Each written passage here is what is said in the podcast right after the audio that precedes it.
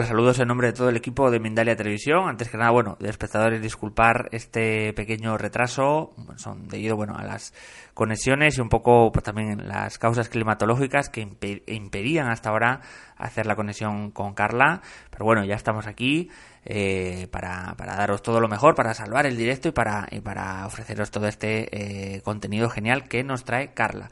Como decía, Hoy está con nosotros Carla Kazik y viene a compartir la charla qué son y cómo afectan a tu vida los registros ancestrales. Carla Kazik es máster en registros acásicos y registros ancestrales. También terapeuta floral, back, reikista y eh, mindfulness, consultora sistémica, metafísica, hipnoterapeuta y biodecodificadora. Funda un centro de terapias complementarias hace 10 años y desde allí acompaña a personas en el despertar de sus conciencias a través de sesiones de registros acásicos, consultorías sistémicas, abordaje de enfermedades psicosomáticas a través de la hipnosis, regresiones a vidas pasadas y a través de espacios abiertos en metafísica y meditación semanal. Antes queremos contarte que Mendalia.com es una organización sin ánimo de lucro y si quieres colaborar con nosotros puedes dejar un me gusta en este vídeo eh, un comentario positivo, también suscribirte a nuestro canal o bien hacernos una donación mediante el botón super chat cuando estamos en directo o en cualquier momento en el enlace que figura en la descripción escrita justo debajo. Para participar y hablar con nosotros mientras estamos en el directo, recuerda puedes eh, enviar tu, tu pregunta a nuestra invitada. Como novedad, ahora puedes grabar un mensaje de voz que no supere los 45 segundos al número de WhatsApp que está apareciendo ahora en pantalla y además también te dejaremos un enlace directo en el chat para que puedas acceder fácilmente y mandar estos mensajes de voz, estas preguntas a través de tus mensajes de voz. También, si quieres, puedes utilizar el método tradicional en el chat escribiendo tus preguntas con el siguiente formato. Primero la palabra pregunta en mayúsculas, seguido del país desde donde nos escribes y seguido de tu pregunta. Y ahora ya sí, vamos a dar paso a Carla Kazik y el espacio qué son y cómo afectan a tu vida los registros ancestrales. Carla, ¿qué tal? ¿Cómo estás? Hola John, ¿cómo están todos los amigos de Mindalia? Bienvenidos. Bueno, muchas gracias. Hemos logrado conectarnos a pesar del clima en Buenos Aires eh, les agradezco que estén ahí para charlar un ratito sobre registros ancestrales. Como podemos ver en la diapositiva número 2, los registros son toda la información que tiene nuestro sistema ancestral que se almacena en lo que Rupert Sheldrake llamó el campo mórfico de una persona. Es decir, nosotros como alma, ¿sí? estamos influenciados por todo lo que le pasó a los miembros de nuestro clan. Esa información está en el inconsciente colectivo familiar y nos puede permitir no solo heredar el color de ojos o cuestiones físicas o biológicas, sino también heredar muchísimas capacidades, pero también algunos bloqueos. ¿Qué quiere decir? El amor de nuestros ancestros se manifiesta permanentemente. ¿Y qué es lo que sucede? Van quedando enlaces, informaciones en nuestro inconsciente que nos permiten sobrevivir. Y entonces muchas veces, ahora vamos a explicar cómo se sucede esto, heredamos soluciones a problemas que no son nuestros, que eran de nuestros ancestros. Pero estas soluciones pueden realmente generarnos muchos bloqueos, repeticiones. Vieron que hay familias que se repiten destinos trágicos, enfermedades, cantidades de hijos, por ejemplo, muertes en un mismo mes del año, ¿sí? Todas estas cosas hoy las vamos a explicar sobre por qué suceden y cómo hacer para poder cambiar incluso no solo el destino de una persona, sino contribuir a todo el destino familiar, ¿sí? Entonces, para que esto quede un poquito más claro, tenemos que imaginar que los registros ancestrales son el registro del alma de la persona interactuando con el registro del alma familiar. Es como si fuera un primo hermano del registro akáshico. ¿sí? ¿Qué quiero decir? Es como si lo pudiéramos comparar con un libro. En ese libro está toda la historia, la historia del alma de la persona, y, y esa historia podría ser, por ejemplo, un capítulo. Entonces, en ese capítulo está interactuando y es la consecuencia de los capítulos anteriores. Y, el conjunto de todos los capítulos forman el libro de la familia. ¿sí? Entonces, como nosotros podemos ver en la diapositiva número 3, ¿qué nos dice la metafísica? La metafísica nos enseña que nuestra mente genera nuestra realidad. Pero si esto fuera tan así, ninguno de nosotros se generaría problemas adrede. Entonces vamos a explicar cómo nuestra mente interacciona la información de la familia. ¿sí? A ver, podemos acceder ahora a la diapositiva número 4, en donde vamos a entender que la mente en realidad tiene dos partes, una mente consciente y una mente inconsciente. Nosotros sabemos que la energía sigue al pensamiento. Entonces, cada pensamiento que yo emito, ¿sí? emite fotones de energía que la metafísica que nos dice, lo semejante atrae a lo semejante. Por eso insistimos tanto con pensar en positivo. Pero a veces sucede que yo quiero co-crear algo en mi realidad, por ejemplo, quiero tener pareja, y mi realidad me dice, no, te quedarás soltera. Entonces, ¿cómo es esto de la ley de atracción? Bueno, en realidad el pensamiento sale de la mente, está interaccionando permanentemente con mi mente consciente y mi mente inconsciente. Y es ahí donde ahora vamos a ampliar porque es allí donde se instalan los registros ancestrales. La mente consciente trabaja a medida que procesa un dato, el inconsciente procesa 11 millones. Como se observa en la diapositiva, es mucha la diferencia. Mientras que mi consciente procesa un dato, mi inconsciente en este instante procesa 11 millones de datos. Ahora, ¿de dónde vienen esos datos? Esos datos van configurando enlaces en mi inconsciente. ¿sí? Por ejemplo, la diapositiva dice, ¿de dónde pueden venir estos links? Bien, el inconsciente almacena toda la información que viene de mi infancia, entonces, ¿qué sucede? Si a mí de chiquita, por ejemplo, los hombres me maltrataban, se va a establecer un enlace de un modo muy lineal y muy simple en post a mi supervivencia, ¿sí? que va a decir, los hombres me pueden hacer sufrir. El enlace es eso, ¿cierto? Yo aprieto aquí y me lleva aquí. Entonces, ¿qué sucede? Con mi mente consciente yo estoy pidiendo un hombre, repito, decreto, ¿sí? todos los días, pero mi mente inconsciente no lo permite. Y no lo permite porque hay enlaces en él que velan por mi supervivencia a ultranza y que lo van a impedir. Además de heredarlos de la infancia, lo traemos de lo que llamamos el proyecto sentido. ¿Qué es el proyecto sentido de una persona? Justamente es lo que le va a, traspasar su mamá al bebé cuando el bebé está en la panza. Enrique Burón dice en sus conferencias que las mamás nos ponemos lindas en el embarazo porque le vamos a traspasar al bebé parte de nuestros problemas. Entonces, cuando un bebito ingresa al vientre de su mamá, es perceptible a dos corrientes, ¿no? Dice Alejandro Jodorowsky. Una que viene del pasado, con toda la información del clan, ¿sí? Y otra que viene del futuro, para ver si ese nuevo miembro del sistema ancestral puede cambiar la historia, por ejemplo, de muchas mujeres que vienen en la familia ya sufriendo de mano de los hombres, ¿sí? Entonces se van heredando estas memorias y todos, porque todos somos hijos, en el embarazo de mamá, cuando estábamos en su panza, vamos recibiendo esas informaciones. Entonces podemos imaginarnos que si un bebito en esa instancia es como una computadora, cuando nosotros compramos una computadora le vamos instalando programas, ¿sí? Esos programas que nos instala el clan a través de mamá, se empiezan a instalar desde nueve meses antes de la concepción hasta los tres años del bebé. Y no es que mamá pueda hacer algo consciente con eso, sino que se programa a través del sentir. Nosotros podemos reprogramar el consciente, el inconsciente, entonces reprogramamos el pensamiento, pero el sentir no lo podemos reprogramar. Entonces todo el sentir de mi sistema ancestral se va instalando en el inconsciente del bebé. Entonces, por ejemplo, si nosotros a una computadora instalamos un procesador de texto, ese bebé a lo largo de toda su vida solo va a poder abrir archivos de tipo .doc ¿sí? o de texto. Y resulta que, ¿qué es lo que dice esta información del sistema ancestral? Tal vez sucedió que hace muchas generaciones, como yo decía antes, las mujeres de mi clan sufrieron de la mano de los hombres. Y vuelve a instalarse este enlace de el hombre me puede hacer sufrir. Ni hablar si hubo violencia en donde tal vez un hombre pueda llevar a la mujer a la muerte, por ejemplo. Entonces, claro, volvemos a insistir, mi consciente quiere una pareja y mi inconsciente ¿sí? me lo impide. ¿Y qué hombres van a aparecer en la vida de esa mujer? Solo los que estén en el formato de texto.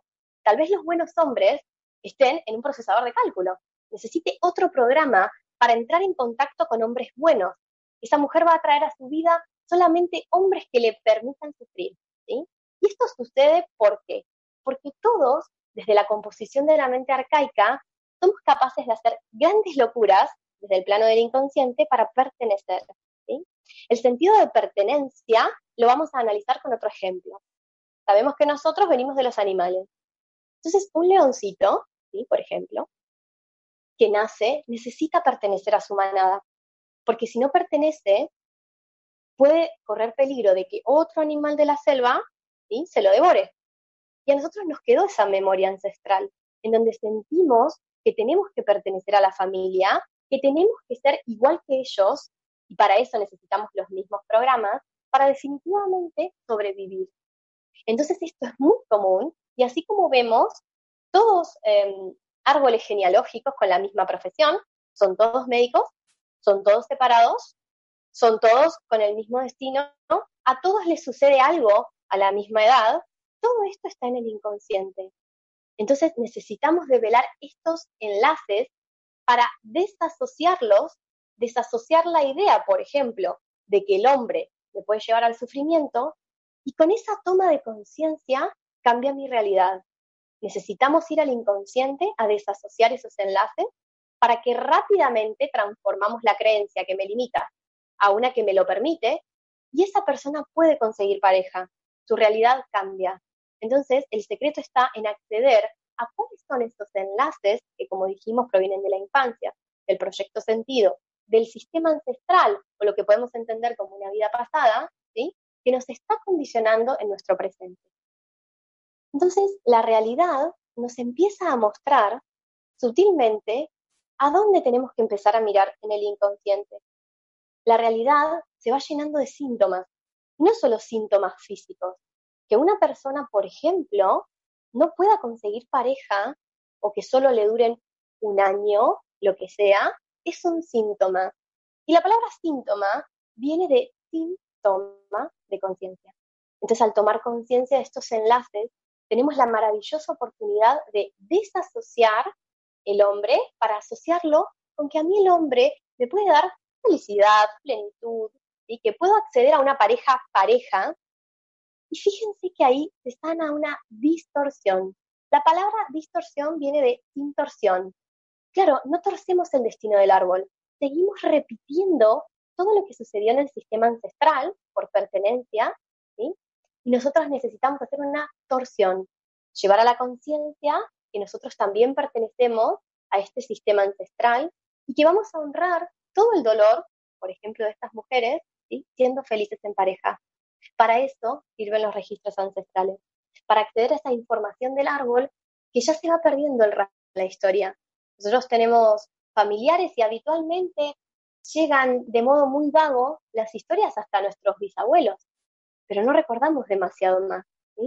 Entonces, a través de los registros ancestrales, nosotros podemos acceder a esa información para al fin transformarla.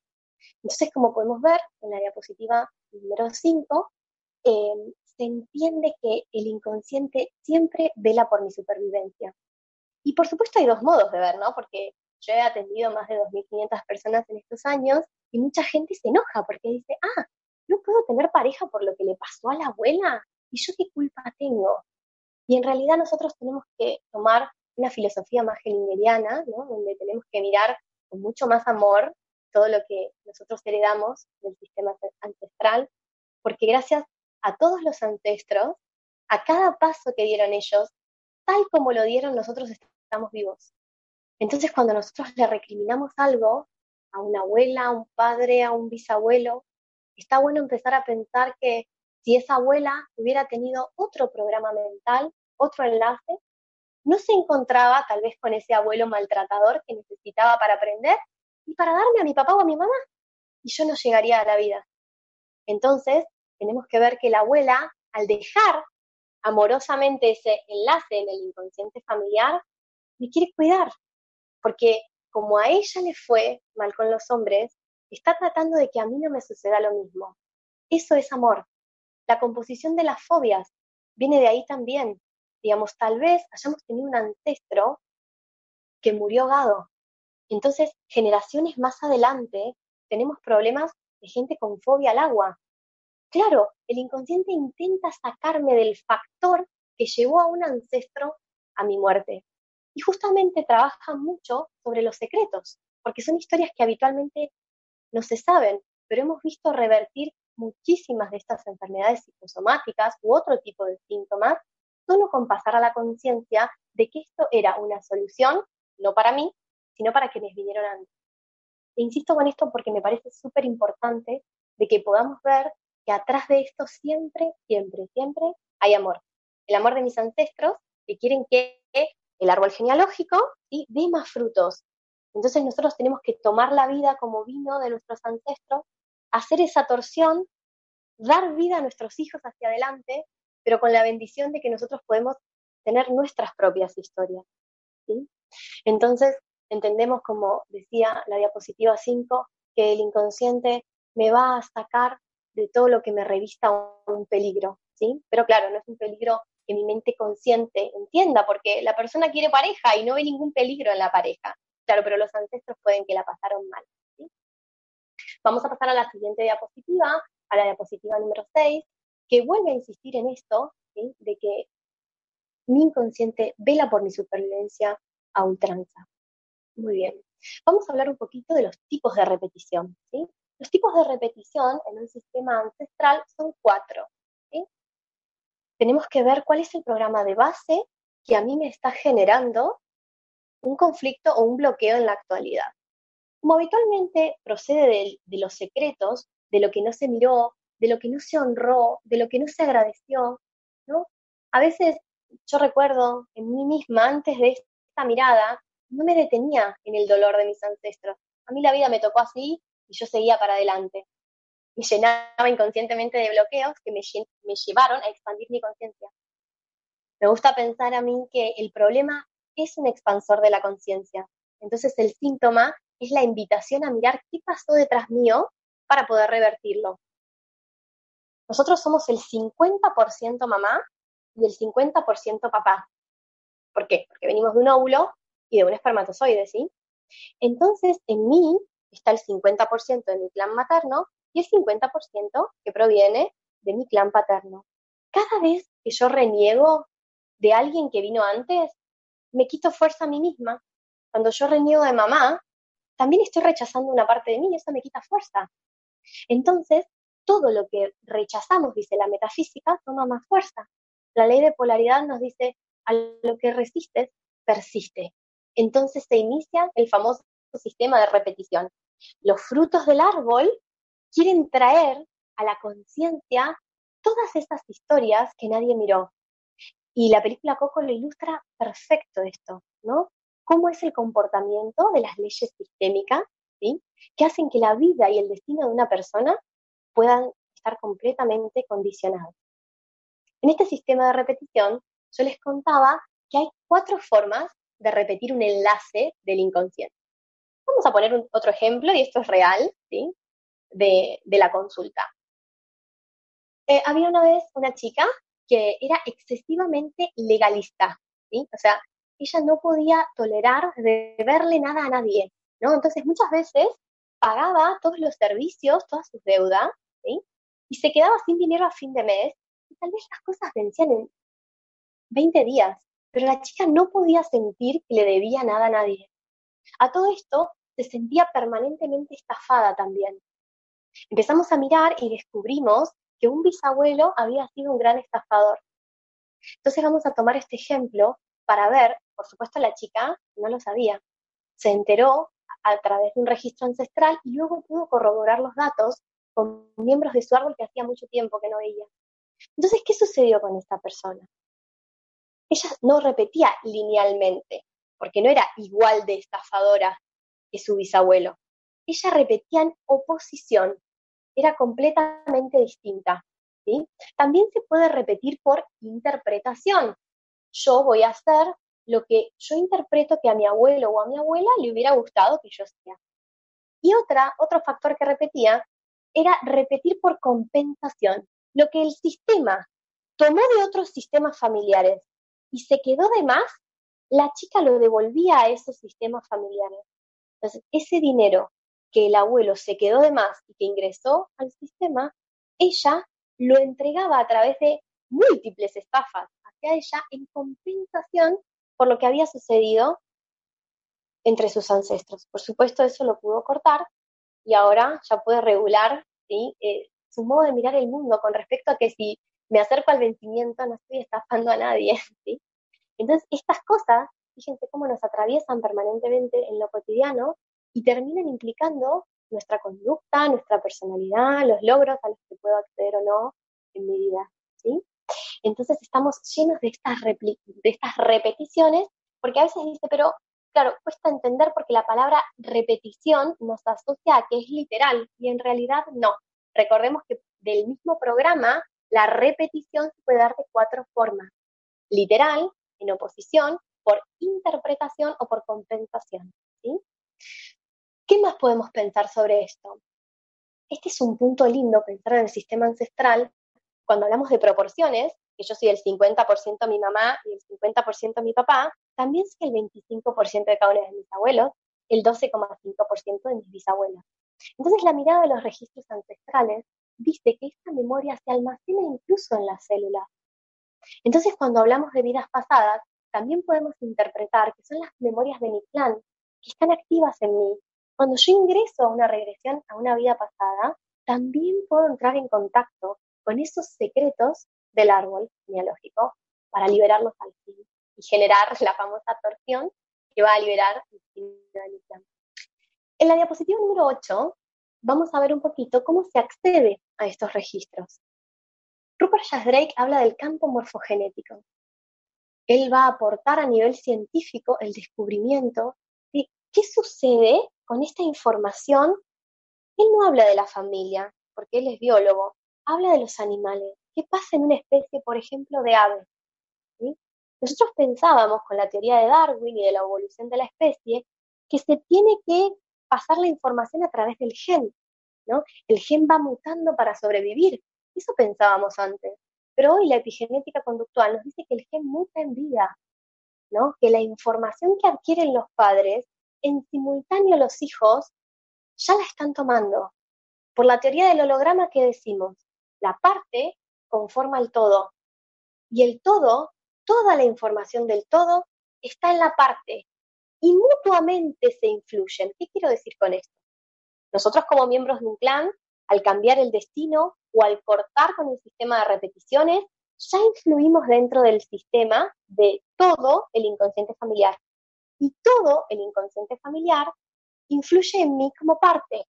Entonces, por la teoría del holograma, estamos permanentemente en contacto con esta información, somos influenciados e influenciamos. Por, esto, por eso también esto es muy sanador para las generaciones que vienen, porque acceder a esta información nos libera. ¿sí? Entonces, hoy la ciencia nos acompaña, empieza a demostrar un montón de cosas. Volviendo a la idea de Rupert Sheldrake, él observa cómo aves en un continente van desarrollando movimientos con su pico para abrir unas botellas y en simultáneo aves en Estados Unidos, porque esto sucedía en África, él viaja a Estados Unidos y ve la misma especie de aves intentando hacer el mismo movimiento con otras botellas. Y él se empieza a preguntar cómo podía hacer la información tan rápido y de modo contemporáneo, porque ahí no se daría la teoría de Darwin, que hay que esperar a la siguiente generación. Entonces esto nos invita a revisar nuestra memoria incluso celular, para cambiar los genes, y en simultáneo sana todo el plan. La teoría de los campos mórficos agrega que por ser miembro de la especie podemos entrar a la información. Entonces, si hay una persona que quiere acceder a la, historia de sus ancestros y está el lector de registros ancestrales está dispuesto a ayudar, simplemente se conectan y la información se sucede a través de un método de canalización que es muy simple. ¿Por qué la persona, por qué a nosotros mismos, nos cuesta entrar solitos a esa información? Porque duele, porque hasta esa instancia hay un entendimiento de que corremos peligro de vida. Todos los que tuvimos un trauma de pequeños tendemos a olvidar, eso se congela. Y ya dijimos por qué se congela, porque el inconsciente me impide entrar en contacto a todo lo que a mí me vaya a generar un sufrimiento o incluso un dolor tan grande que tema por mi muerte. Entonces el lector, y como cualquier terapeuta o como cualquier acompañante, ¿qué hace? accede a esa información con mucho tacto y lo pasa al plano de la conciencia. Yo siempre digo en los talleres o en las formaciones que no conozco ningún cirujano que se opere a sí mismo. Entonces el otro, ¿no? así lo entiende también la metafísica, viene a mi vida para ayudarme, para mostrarme aquello que yo solito en mi inconsciente no puedo ver porque duele. Al pasarlo a la conciencia, lo desarmamos y todo empieza a tener otro color. Entonces accedemos a los registros simplemente a través de una canalización. Y la idea de estos espacios, de las terapias complementarias, al menos como las trabajo yo eh, en mi centro, siento que es fundamental si lo comparamos con la visita al médico, que la persona se lleve tres cosas, información, energía y ejercicios. La mente pone al cuerpo hacia el camino correcto simplemente cuando sabe hacia dónde tiene que ir, cuando comprende, cuando comprende que lo mejor para mí está hacia la derecha o está hacia la izquierda. Entonces la información resulta vital, el entendimiento es fundamental. Pensemos cuando vamos al doctor. ¿El doctor qué hace? Uno le lleva sus estudios clínicos y pasa del inconsciente al consciente la información. Supuesto, el inconsciente ya sabe que tiene colesterol y su mente biológica también, el cerebro. ¿sí? Pero ¿qué pasa? al pasar el diagnóstico, la mente consciente se anoticia, uy, tengo colesterol, y se abre el campo cuántico de las oportunidades. Entonces ahora la persona puede cuidarse, puede hacer una dieta, puede hacer como si nada sucediera y directamente seguir comiendo y que nada le importe, pero ya sabe cuáles son las opciones. Entonces el doctor con el diagnóstico solo no lo curó. La persona necesita hacer un tratamiento. Supongamos que el doctor le sugiere hacer actividad física y a la persona no le gusta. Necesita motivarse. ¿sí? Entonces, la idea es que a través de una, una sesión de registros ancestrales, durante una hora sacamos información del campo mórfico y se le entrega al consultante la información a modo de diagnóstico, tratamiento y reprogramamos la información del inconsciente. ¿Y cómo se reprograman esos links? Por hipnosis o repetición. Por supuesto, no usamos hipnosis en los registros ancestrales utilizamos el sistema de repetición, en donde vamos a borrar el enlace, por ejemplo, que decía que el hombre me puede llevar al sufrimiento, para instalar el enlace que dice que el hombre me puede hacer feliz. Y ahí sí, la ley de atracción funciona con cada decreto positivo que yo emito, porque ya borré del inconsciente el que me lo impedía. Y además me voy a llevar eh, gracias, estaba hablando con John. Em, y lo tercero que me voy a llevar es la, motivación. Entonces, estoy motivada porque ahora entiendo lo que sucede, ¿sí? tengo energía para sostener el proceso, sé el tratamiento que tengo que hacer de la mano de los ejercicios y mi mente comprende todo. Por último, hacemos un repaso rápido de para qué me serviría esta información y ya vamos a pasar a las preguntas. En la diapositiva 9 podemos ver que para qué quisiéramos nosotros acceder a esta información. Primero y principal, para terminar con los circuitos de repeticiones de destinos trágicos en la historia familiar que queramos modificar. También sirven para liberarnos de programas que nos impiden realizar lo que queremos en nuestra vida. Por supuesto, es fundamental comprender lo que nos sucede y también reordenar los lugares, ¿sí? porque no llegamos a hablar de implicancias, el tema da para muchísimo más, para meternos en leyes sistémicas, metagenealogía, pero bueno, reordenar los lugares quiere decir que muchas veces yo termino siendo la mamá de mi mamá. Y entonces los registros ancestrales me ayudan a ubicarme en mi rol de hija de mi mamá. Por último, también empezar a tomar todo tal como fue. ¿no? Recordar esta mirada humilde de que a mí la vida me vino de ahí y gracias a como fue todo en el pasado, yo estoy viva. ¿sí? Y también, por último, generamos nuevas imágenes de pertenencia en esto que yo decía, yo pertenezco igual, aunque haga las cosas distintas. Y ahora sí, estoy disponible para ustedes, para todo lo que quieran preguntarme. Sí, Carla, muchísimas, muchísimas gracias por toda la, conferencia. Antes de, ello, antes de pasar a las preguntas, queremos recordarte que Mindalia Viajes te invita a realizar el viaje de tu vida. Del 3 al 10 de julio de 2020 vive junto a nosotros Avalon y los círculos de las cosechas, una experiencia mágica junto a Nanda Sananda y el cofundador de Mindalia, Alfredo Alcázar. Te invitamos a ver el vídeo que hemos preparado de esta experiencia única. Mindalia Viajes te lleva en julio de 2020 a vivir una experiencia inolvidable a Avalon y a los círculos de las cosechas. Junto a Ananda Sananda y Alfredo Alcázar, disfruta el viaje de tu vida. Recorre lugares sagrados, Descubre la magia y energía de una isla repleta de historias legendarias. Solicita más información en viajes@mindalia.com o al más 34 670 037 704. Reserva tu plaza. Viajar junto a nosotros es tu destino.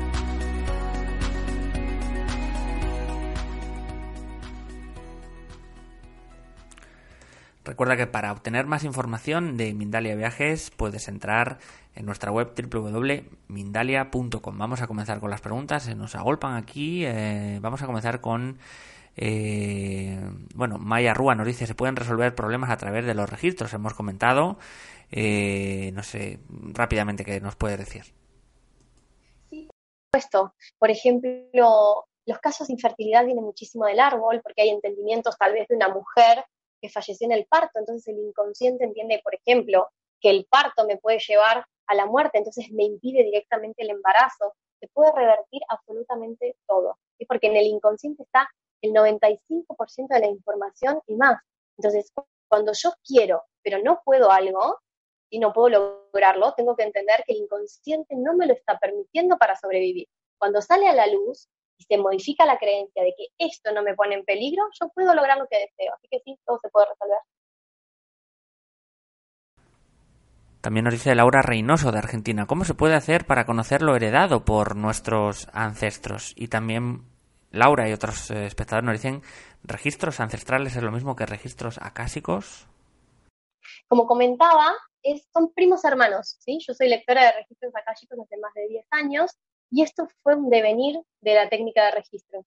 Comentaba la diferencia en que el registro akáshico aborda la historia álmica de la persona como individuo.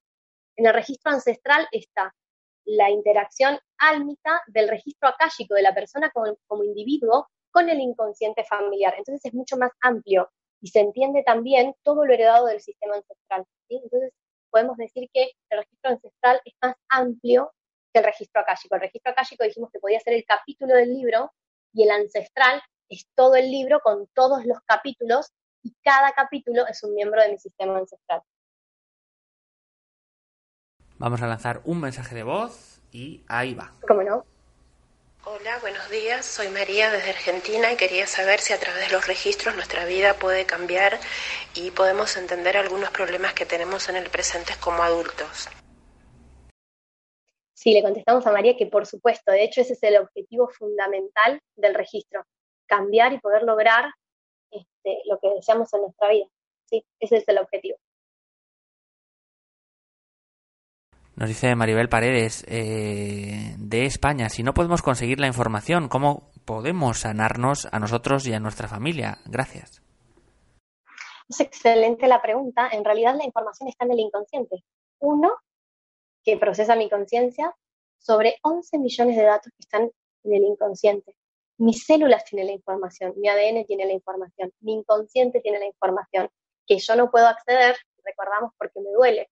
Entonces, a través de una lectura, el lector entra al campo mórfico de la persona, se conecta con él y saca la información. La información está, solo que no la recordamos, la tenemos nosotros.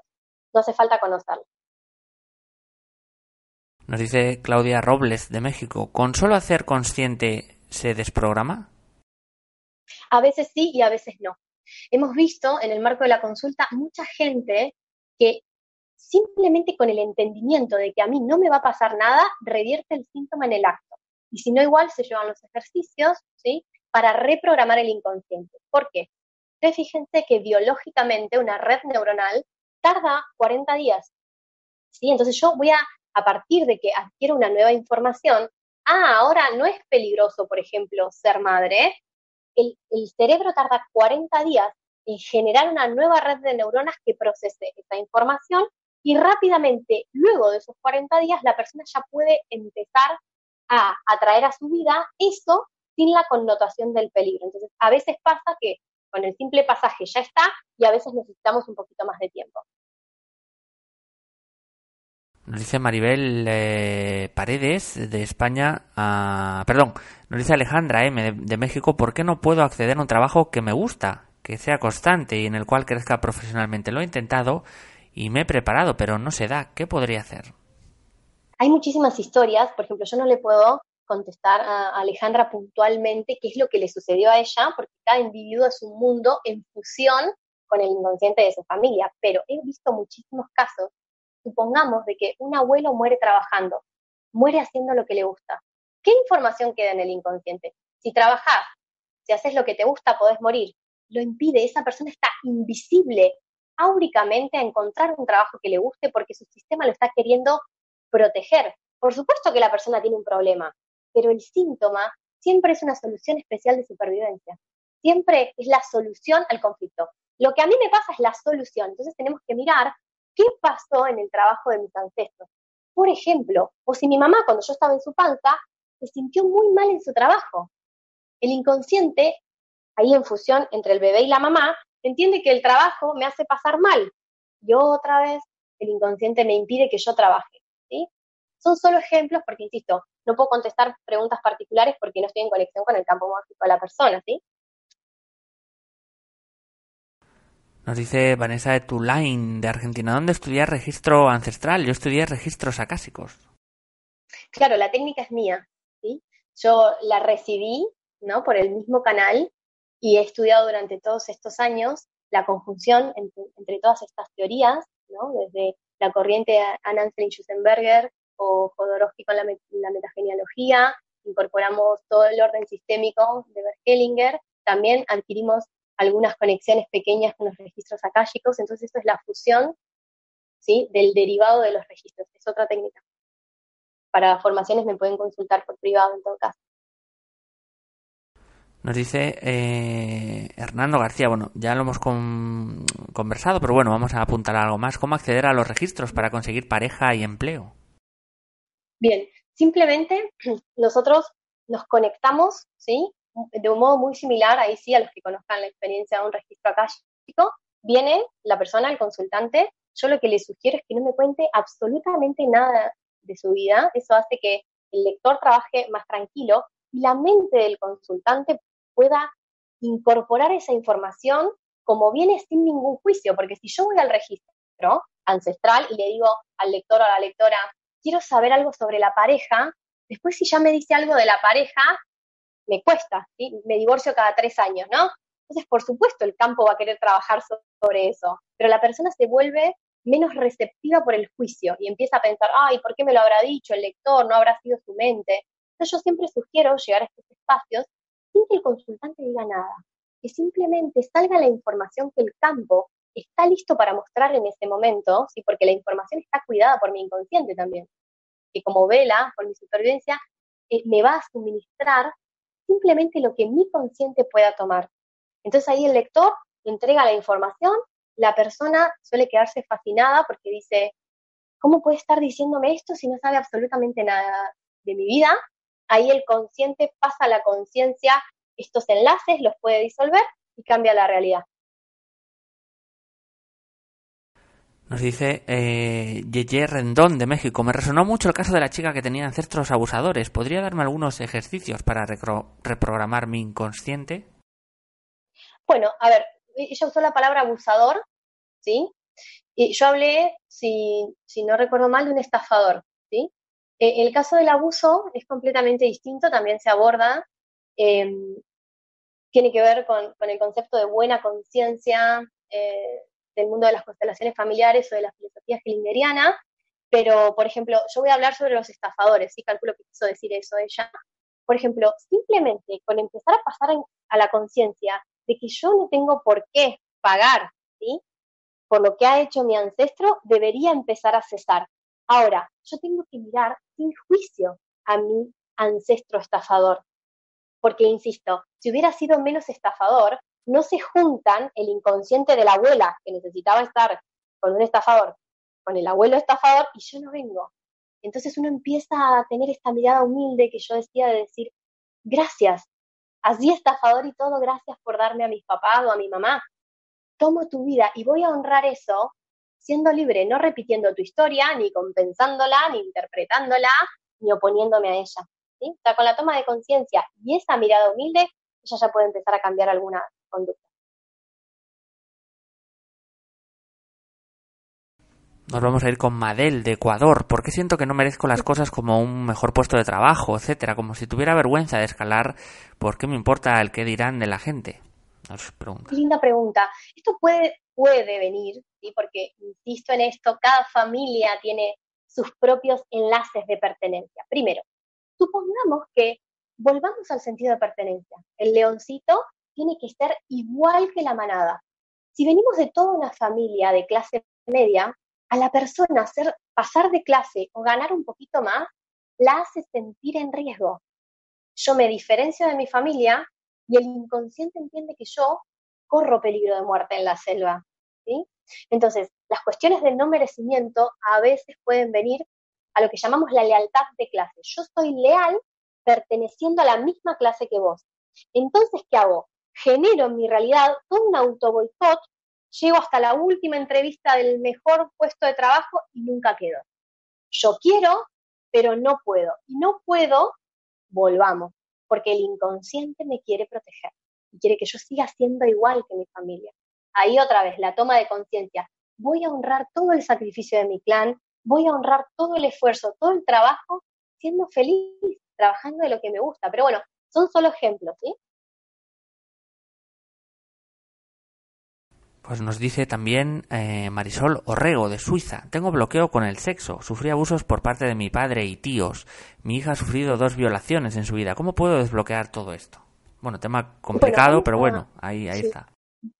Vamos a tomarlo eh, con, la precaución que hablar de estos temas merece, ¿sí? Si, si usted le sugiero profundamente que miren la película Coco luego de haber escuchado esta charla, porque se entiende la vida de un modo distinto.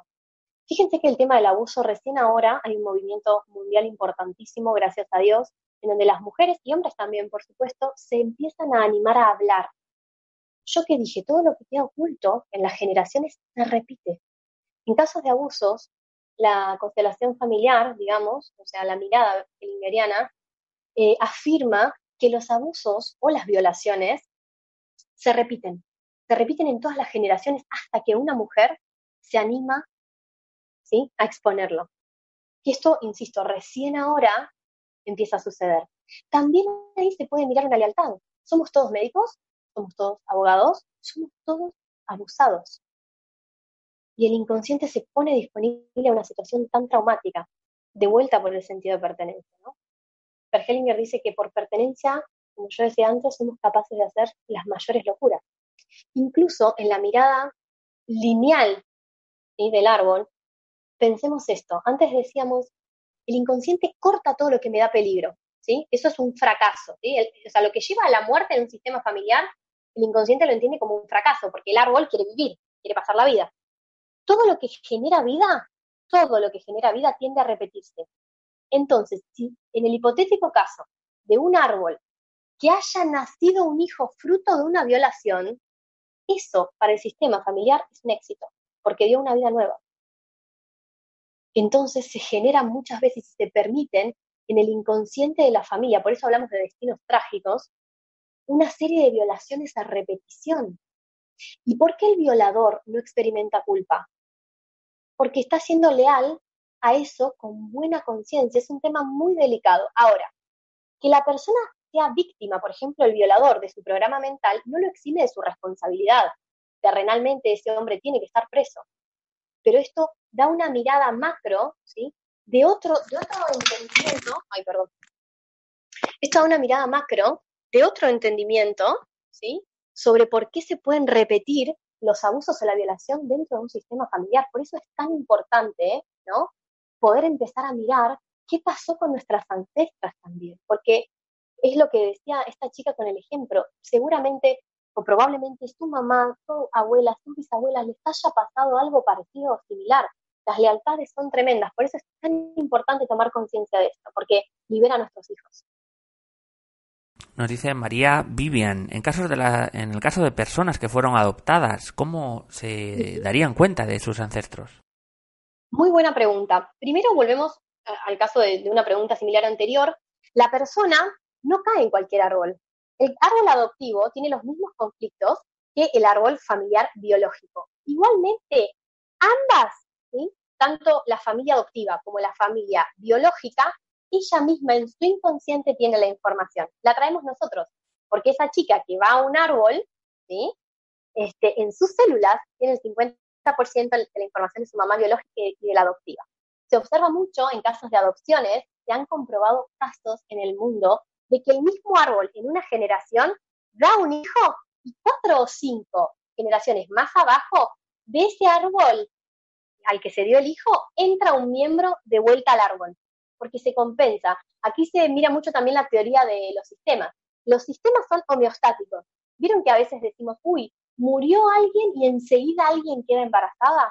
Claro, los sistemas se autorregulan y todo lo que viene después está al servicio de mostrar y honrar de dónde vino la vida antes. Por ejemplo, lo podemos asimilar con el karma, ¿no? La, la ley de causa-consecuencia metafísica. Es todo lo mismo con distinto nombre. Vamos con últimas preguntas. Danayara Covelo nos dice desde Estados Unidos, desde Nueva York. Dos preguntas, nos dice, ¿por qué siempre tengo miedo a estar sola? ¿Por qué soy tan indecisa en todo en mi vida? Y también nos dice, ¿por qué siempre heredamos lo malo y no lo bueno? No, no. Yo en la primera parte de la conferencia aclaré que podemos heredar los dones, los talentos. Digo, estos niños, ¿no? Que niños prodigio que a los dos años saben tocar el piano. Eso también está en una memoria ancestral. Nosotros heredamos todo, pero por supuesto no vamos a ir a una lectura de registros para charlar sobre lo bueno. Tratamos de utilizarla para desbloquear, pero heredamos absolutamente todo. Lo bueno y lo malo que no existen como tal en la mirada del inconsciente. Recordemos que el inconsciente tiene otra mirada, ¿sí? que es garantizarme la supervivencia a ultranza. ¿Por qué ella tiene miedo, es indecisa o es insegura? Bueno, hay que ver qué le pasó tal vez a algún ancestro la última vez que se quedó solo. ¿Sí? Porque en la mirada del miedo, a mí me gusta pensar que si no tuviéramos miedo, andaríamos quemados por las cornisas, meteríamos los dedos en el enchufe. Entonces el miedo siempre es bueno, es positivo. Obviamente el miedo biológico, no hablo del miedo mental. Y el miedo mental, que muchas veces tiene origen en estos enlaces del inconsciente, me paraliza. Pero si yo tengo un león adelante, me impide correr, me salvó la vida. Entonces el miedo hay que empezar a utilizarlo en este sentido a favor. Con esa misma lógica tenemos que pensar que ese miedo a la soledad probablemente le esté evitando compañía. Hay que ver qué pasó tal vez, eh, perdón, le esté generando compañía. Entonces tenemos que pensar qué pasó con el último, como decía antes, que se quedó solo. Cristina Valdés de Colombia nos dice saludos, mis ancestros maternos fueron personas que actuaron muy mal. Yo siento un llamado fuerte a reparar eso, pero me confundo y me siento supercargada. ¿Qué consejo me darías? Bueno, por ejemplo, tratamos de mirar todo sin juicio sin juicio, ¿no? O sea, esto, lo mismo que, que repetí a lo largo de la conferencia, eh, gracias a ellos vos estás viva. Entonces, gracias, te tomo tal como sos, pero yo voy a honrar esto siendo distinta. Si queremos decir mejor, pero en realidad, cuando un hijo se cree mejor que un ancestro, peca por soberbio, ¿no? Es como si, digamos, yo tengo dos niños, uno de siete años y un año y medio, que venga hoy mi niño menor y me diga, mamá, ¿tenés problemas económicos? Invertí en Yene. Y yo me voy a reír. ¿Cómo mi hijo me va a decir a mí, que tengo más experiencia de vida, cómo hacer las cosas? Lo mismo pasa en el sistema ancestral. La misma diferencia de edad sigue estando. Entonces nosotros solo tenemos que sentir a la vida como vino. A mí la vida me vino de ahí. Entonces es como un poquito bajar la cabeza, ¿no? Hacer la honra de a dónde me vino mi vida. Porque recordemos, si yo sigo emitiendo juicio de decir, mi rama paterna o materna es mala, eso toma más fuerza en mí y tiendo a la repetición. Y entonces, nada, es poder integrar, a sentir, ¿no? A es, esto no me gusta, no hablamos de aceptar. A veces es muy difícil aceptar destinos tan eh, drásticos como nos comentaba la chica, ¿no? donde se repetían las violaciones y los abusos. Yo no puedo, por eso no hablamos de aceptar, yo no puedo aceptar que me cortes porque me duele, pero puedo asentir, decir, bueno, no sé, esto está en mi inconsciente, vino, no me gusta, sigue sin gustarme, pero le doy un lugar porque de ahí me vino la vida. Y si yo no puedo tomar la vida, no tengo fuerza para tener hijos reales o simbólicos que son los proyectos. Vamos con una última pregunta. Nos dice, mi abuelo no logró mantener pareja, tampoco yo. ¿Puedo trabajar ese tema? Nos dice Alicia Cons de Uruguay. Sí, por ejemplo, ella podría empezar, si ella ya sabe, ¿no? De que el enlace viene de ahí, podría hacer una honra al abuelo, ¿no? Y decir, a ver, cuando miren Coco van a ver que, que la historia se arregla cuando las personas recuerdan todo tal como fue con los ancestros. Entonces, digamos, honrar al ancestro no es traerlo a la memoria repitiendo la historia de no tener pareja, sino decirle, querido abuelo, siempre estás en mi corazón, gracias por mi papá o por mi mamá, según lo que corresponda, yo voy a honrar tu soledad, tu dolor, siendo feliz en pareja. Te pido que me bendigas, abuelo, a mí no me va a pasar nada y dame la bendición para ser feliz en pareja. Ese puede ser un ejemplo. También hay que recordar que a veces el problema puede ser pluricausal. Entonces son capas de cebolla que vamos descubriendo.